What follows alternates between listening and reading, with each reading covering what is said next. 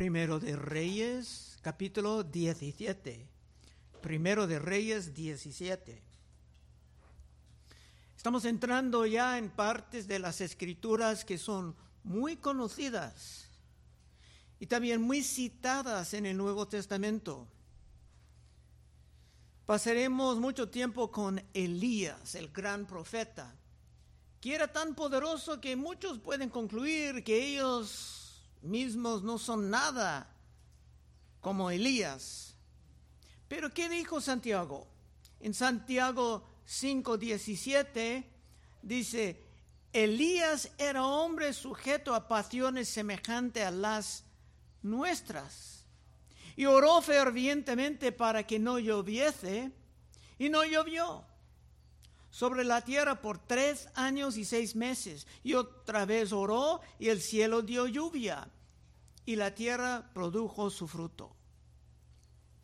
Así que nosotros mismos tenemos mucho en común con Elías, si estamos realmente confiando en el Señor.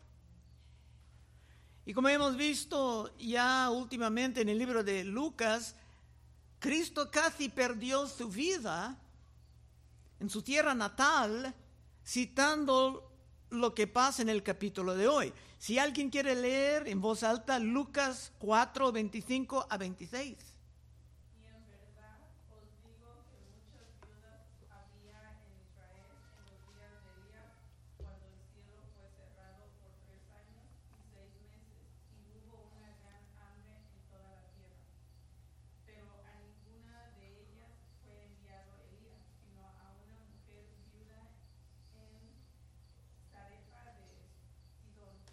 Gracias, muy bien, Cristina.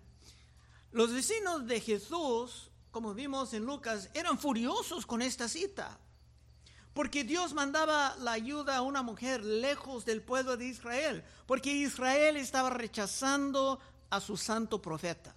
Y el mismo estaba pasando en el Nuevo Testamento.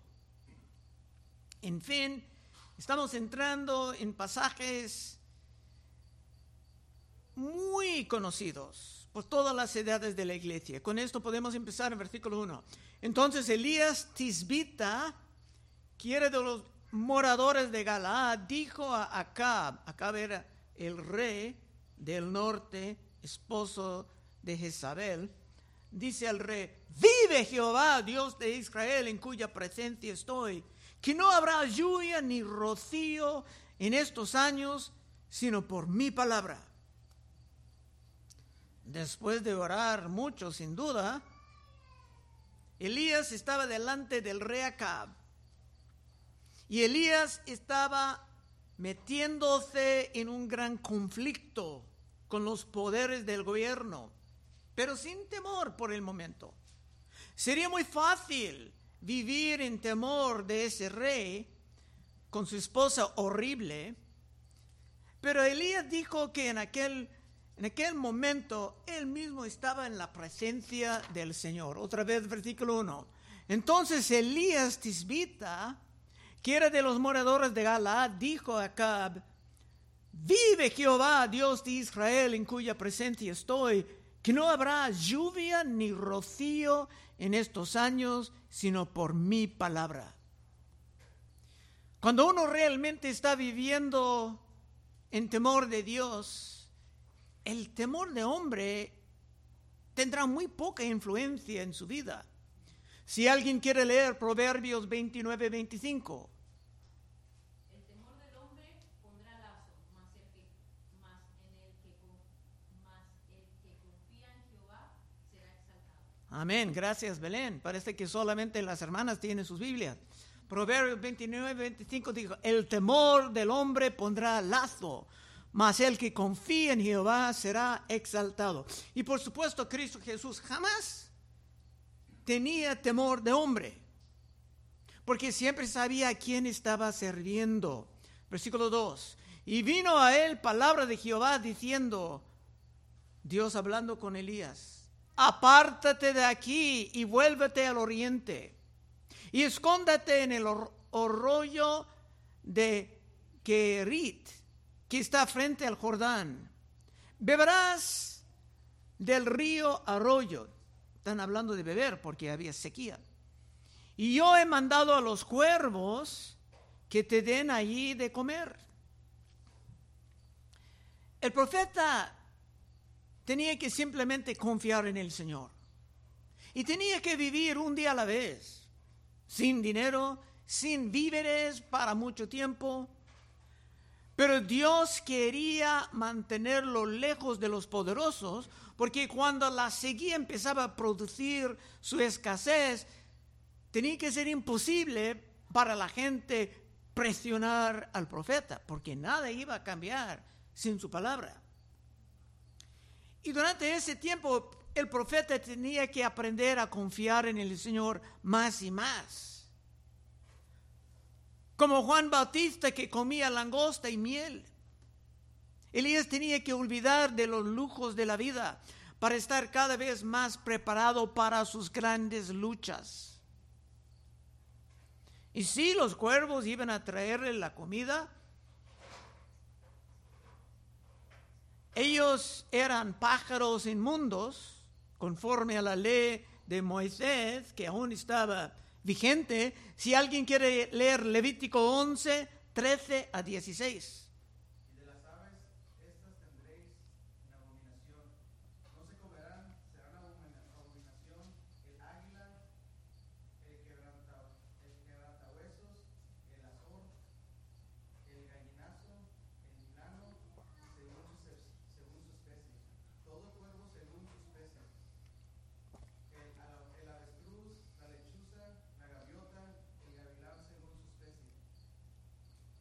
Amén.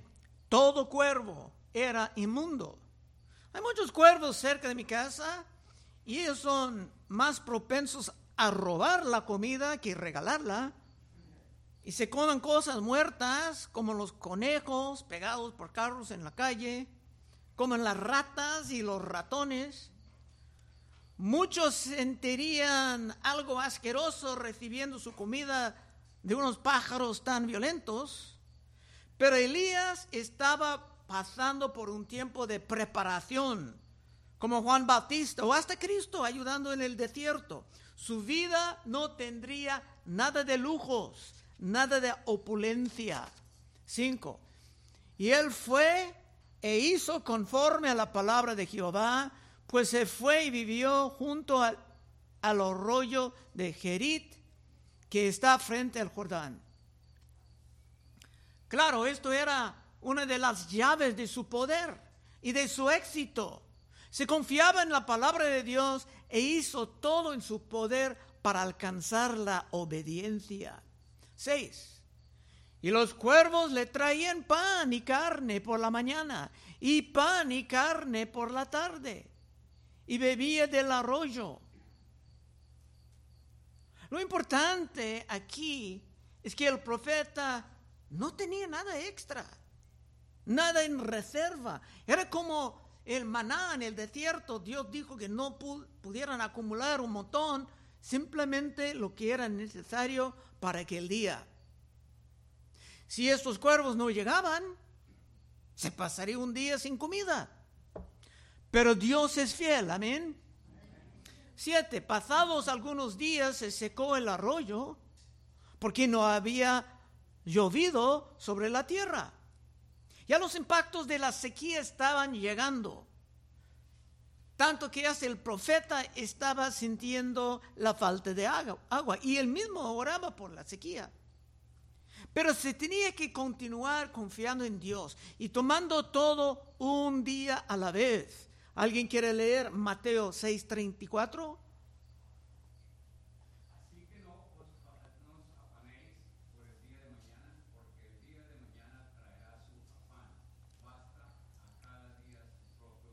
Amén.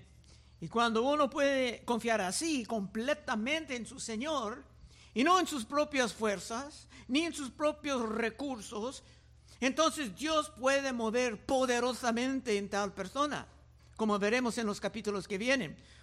Versículo 8. Vino luego a él palabra de Jehová diciendo, levántate y vete a Serepta de Sidón y mora ahí y aquí yo he dado orden ahí a una mujer viuda que te sustente. Esta fue la historia que Cristo presentaba a sus vecinos, empezando su ministerio, pero ¿cómo iba esa viuda a ayudar al profeta si esa viuda no tenía nada? Ella era extremadamente pobre, al borde de la muerte. Pero otra vez, Elías, como, tú y como yo, Elías tenía que poner toda su confianza en el Señor. 10. Entonces él se levantó y se fue a Sarepta, y cuando llegó a la puerta de la ciudad, he aquí una mujer, viuda, que estaba ahí recogiendo leña. Y él la llamó y le, y le dijo, te ruego que me traigas un poco de agua en un vaso para que beba. Y había una falta de agua. Bueno, el Espíritu de Dios ya estaba preparando a esa mujer, porque de otra manera no sería tan pronto en ayudar a un desconocido, especialmente uno que era extranjero de un país enemigo. Y seguramente los judíos pensaban esto cuando Cristo pedía agua de la mujer samaritana en el cuarto capítulo de Juan 11. Y yendo ella para traérsela, él la volvió a llamar y dijo, te ruego que me traigas también un bocado de pan en tu mano. Esa mujer no tenía casi nada.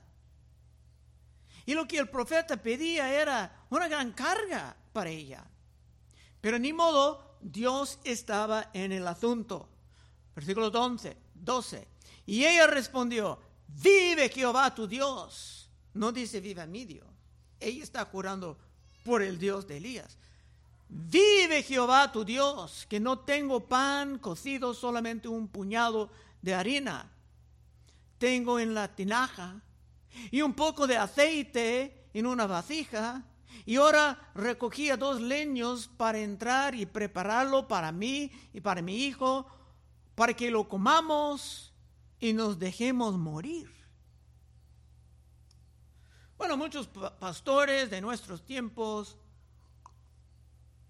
si tenían que estar sostenidos por alguien, preferirían una familia rica que pudiera ofrecer algo muy, muy cómodo, como hospedaje con la comida más rica. Pero si uno quiere experimentar el poder infinito de Dios, es necesario estar dispuesto a sacrificar y aún estar sostenido por una mujer de la pobreza extrema. 13. Elías le dijo, no tengas temor, ve, haz como has dicho, pero hazme a mí primero de ello una pequeña torta cocida debajo de la ceniza y tráemela. Y después harás para ti y para tu hijo. Pero va a añadir algo. Elías va a añadir una, una promesa de Dios. Porque Jehová, Dios de Israel, ha dicho así, la harina de la tinaja no escaseará, ni el aceite de la vasija disminuirá hasta que el día en que Jehová haga llover sobre la faz de la tierra. Ella tenía promesa. Y como nosotros, ella tenía que buscar primeramente el reino de Dios y su justicia y no solamente preocuparse por ella misma y por su hijo. Si alguien quiere leer Mateo 6,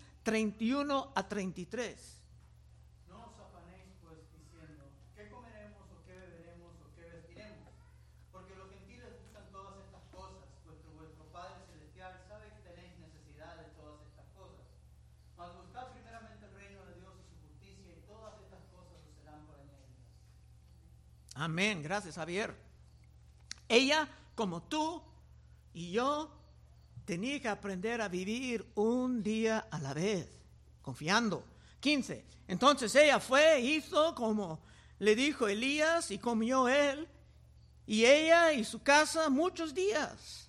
Y la harina de la tinaja no escaseó, ni el aceite de la vasija menguó, conforme a la palabra que Jehová había dicho por Elías. Todos descubrieron que la palabra de Dios es confiable. Por esto se sentían algo de la prosperidad en medio de los tiempos duros. Y esto es algo que nosotros tenemos que realmente copiar. 17. Después de estas cosas, aconteció que cayó enfermo el hijo del alma de la casa, y la enfermedad fue tan grave que no quedó en él aliento. Todo estaba marchando bien. La mujer estaba siendo evangelizada por el profeta, casi lista para poner toda su fe en el Dios verdadero, y de repente su hijo se murió. Y esto era un catástrofe, porque seguramente todo el mundo después de esto haría todo en su poder de mantenerse lejos de Elías, porque iban a creer que era peligroso ser su amigo. Pero Elías tenía que confiar, vivir confiando un día a la vez. No había marcha atrás. 18. Y ella dijo a Elías, ¿qué tengo contigo, varón de Dios? ¿Has venido a mí para traer a memoria mis iniquidades y para hacer morir a mi hijo? Como mujer avanzando en la fe, ese golpe le ayudaba en reflexionar sobre los pecados de su juventud. Pero ella era viuda y en todas partes de la palabra dice que Dios tiene un lugar especial en su corazón para las viudas. El profeta realmente tenía que hacer algo, porque su reputación ya estaba en juego. 19. Y él dijo, dame acá tu hijo. Entonces él lo tomó de su regazo y lo llevó al aposento donde él estaba y lo puso sobre su cama. Se tenía que hacer algo, aunque no sabía exactamente qué. Pero ya viviendo tan cerca de Dios, tomando su oposición en contra de la idolatría de su pueblo, tenía que buscar el remedio en Dios mismo. Versículo 20. Y clamando a Jehová dijo, Jehová, Dios mío, Aún la, viuda en cuya casa estoy hospedado, has afligido haciéndole morir su hijo. Estaba rogando a Dios. Nada tenía sentido para ellos. Pero todos creían en la soberanía de Dios, que si uno perdió su vida, si algo malo estaba pasando, que esto vino de la mano de Dios. No es por accidente. Para los de la fe simplemente no hay ni, ni accidentes ni coincidencias. Pero el profeta no se daba por vencido. 21. Y se tendió sobre el niño tres veces. Y clamó a Jehová y dijo, Jehová Dios mío, te ruego que hagas volver el alma de este niño a él. Elías tenía un gran trabajo, un gran conflicto delante de sí. Se va a pelear con Jezabel, con los profetas de Baal. Y tenía que encontrar una solución ahora para ese niño y su madre. Porque una madre soltera, su hijo sería todo, toda su esperanza del futuro. 22. Y Jehová oyó la voz de Elías y el alma del niño volvió a él y revivió. Todos los judíos conocen esta historia como la primera gran resurrección en las escrituras. Y seguramente los judíos que vieron lo que hemos estudiado hace un rato en Lucas, llevarían sus mentes a este capítulo hace unas semanas en el capítulo 7 de Lucas, Vimos otra viuda con su único hijo muerto. Lucas 7:11. Aconteció después que él iba a la ciudad que se llama, llama Naín, e iban con él muchos de sus discípulos y una gran multitud. Cuando llegó cerca de la puerta de la ciudad, he aquí que llevaban a enterrar un defunto, hijo único de su madre, la cual era viuda. Y había con ella mucha gente de la ciudad.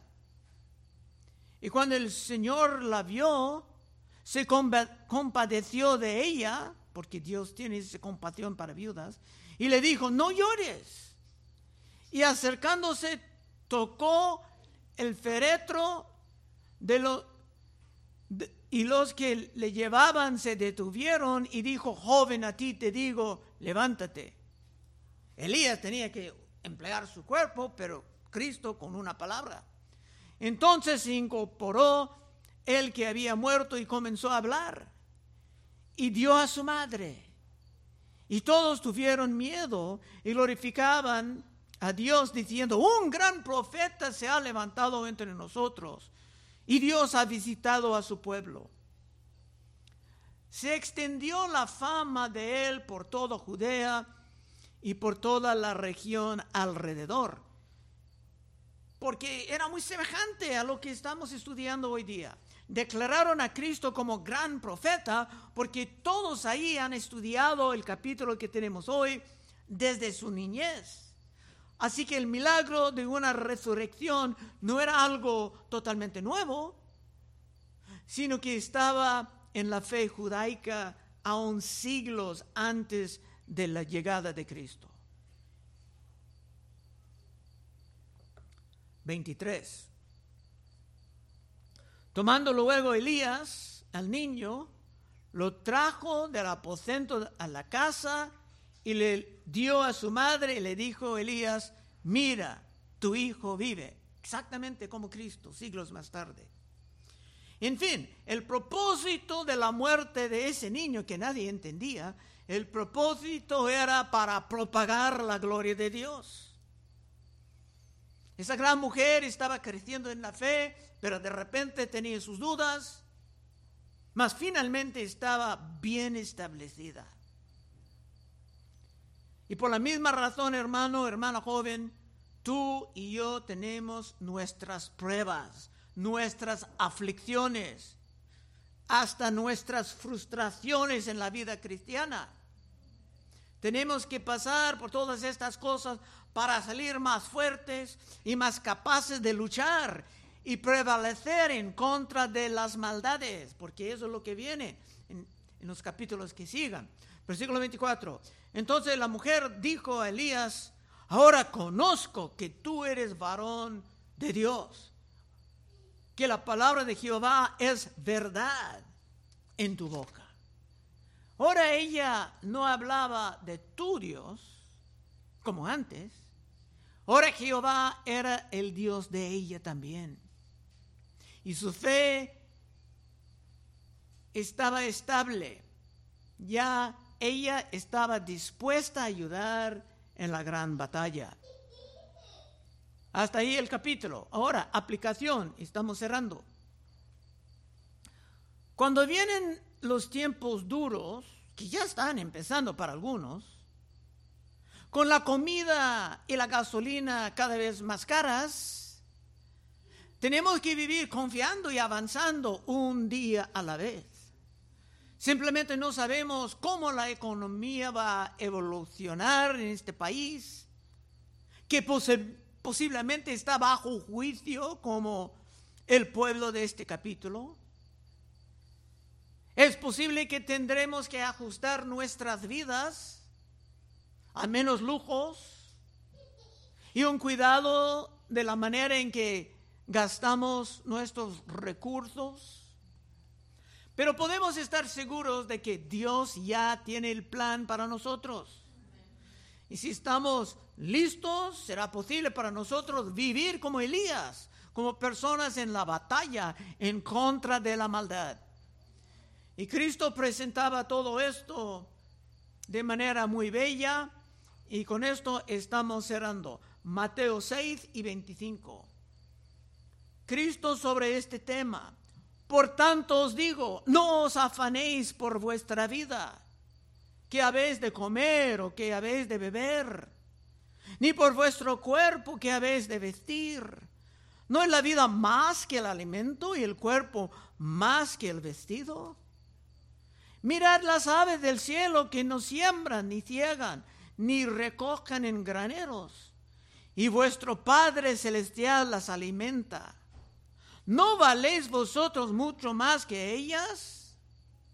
¿Y quién de vosotros podrá, por mucho que se afane, añadir a su estatura un codo? Y por el vestido, ¿por qué os afanáis? Considerad los lirios del campo como crecen, no trabajan ni hilan. Pero os digo que ni aun Salomón con toda su gloria se vistió así como uno de ellos. Y si la hierba del campo que hoy es y mañana se echa en el horno, Dios la vista así, ¿no haréis mucho más a vosotros, hombres de poca fe? No os afanéis pues diciendo, ¿qué comeremos o qué beberemos o qué vestiremos? Porque los gentiles buscan todas estas cosas, pero vuestro Padre Celestial sabe que tenéis necesidad de todas estas cosas incluyendo la gasolina.